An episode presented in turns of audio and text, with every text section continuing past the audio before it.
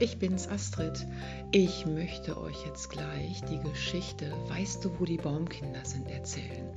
Und weil diese Geschichte ein bisschen länger ist, möchte ich die euch in zwei Teilen erzählen. Und jetzt gleich geht's mit dem ersten Teil los. Viel Spaß dabei.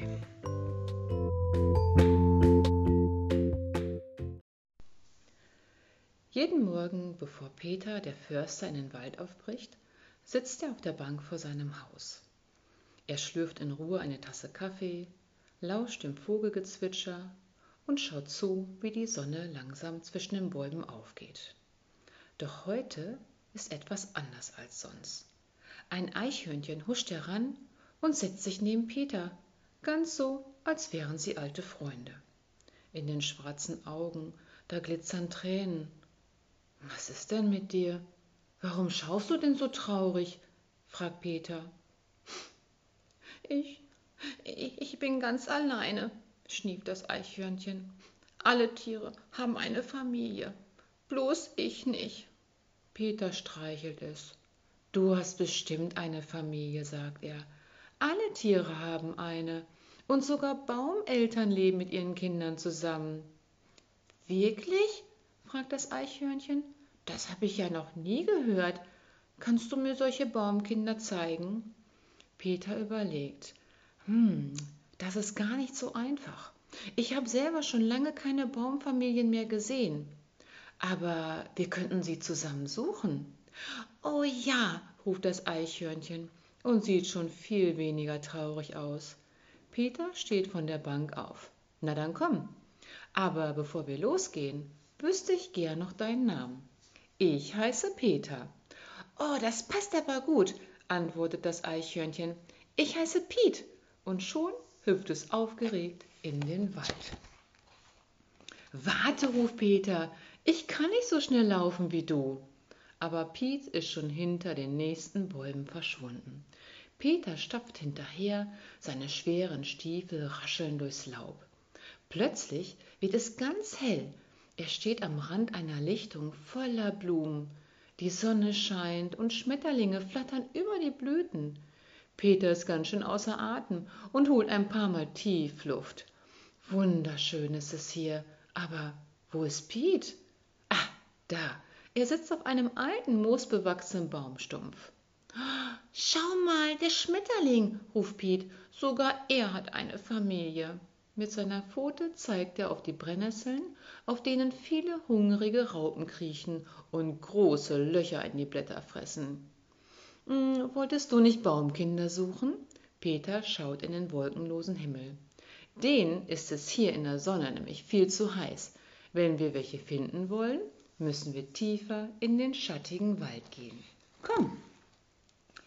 Hier unter den Fichten ist es viel kühler und dunkler. Auf dem Boden liegt eine dicke Schicht brauner Nadeln, auf denen die beiden ganz weich gehen können. Piet hüpft gerade an Peter vorbei und bleibt im nächsten Moment plötzlich stehen.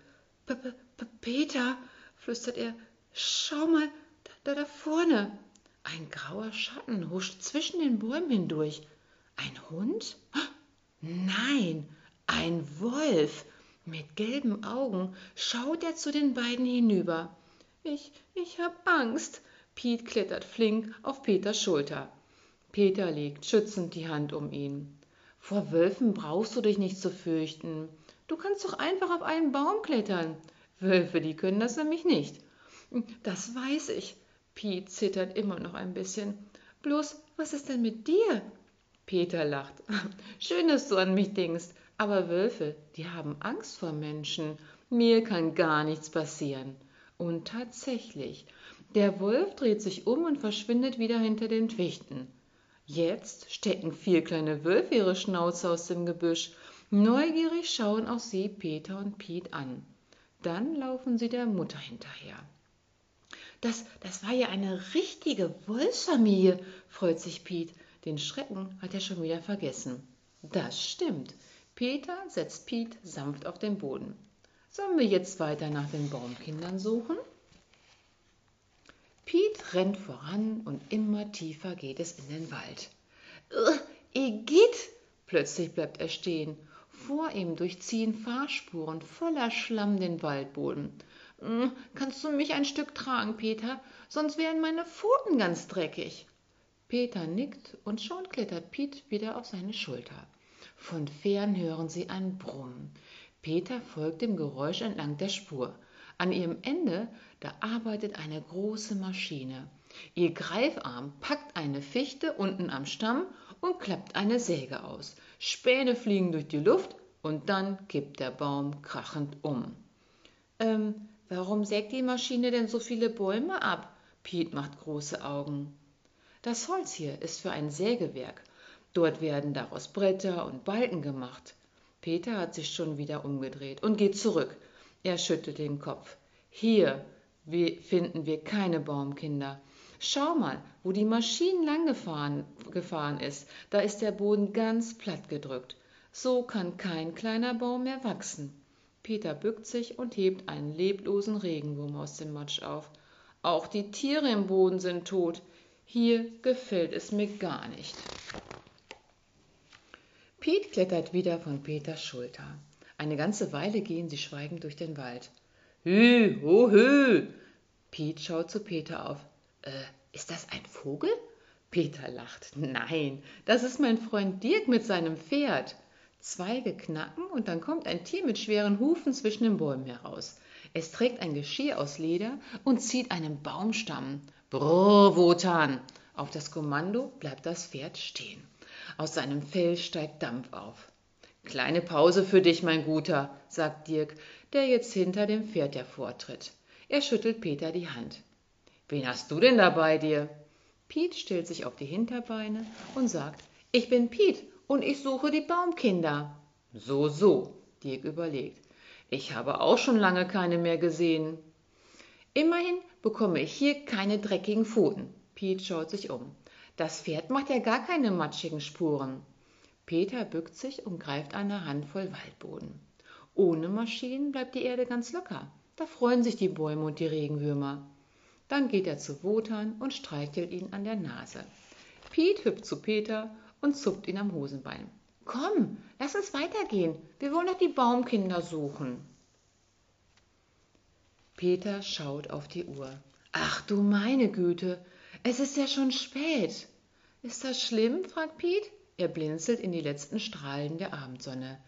Na ja, eigentlich müsste ich jetzt nach Hause gehen, aber dafür sind wir schon viel zu tief im Wald. Die Sonne verschwindet ganz und der Wald wird grau und dunkel. Hm, irgendwo müssen wir schlafen, aber unter freiem Himmel, das habe ich echt noch nie gemacht. Für mich ist das ganz normal, sagt Piet. Ich schlafe immer draußen. Er trägt Moos und trockenes Laub zusammen und polstert eine kleine Mulde damit aus. Schau mal, wie einfach man ein Waldbett machen kann. Peter hilft kräftig mit und wenig später liegen die beiden weich und warm unter den Bäumen. Piet kuschelt sich in Peters Arm und beide schlafen ein. Mitten in der Nacht ertönt ein schauriger Schrei. Peter schreckt aus dem Schlaf auf. Das war doch nur ein Waldkäuzchen. Piet legt beruhigend eine Pfote auf Peters Wange. Ich weiß, sagt Peter, in meinem Bett im Forsthaus ist es bloß immer ganz ruhig. Schlaf wieder ein, Förster. Piet drängelt sich in Peters Jacke.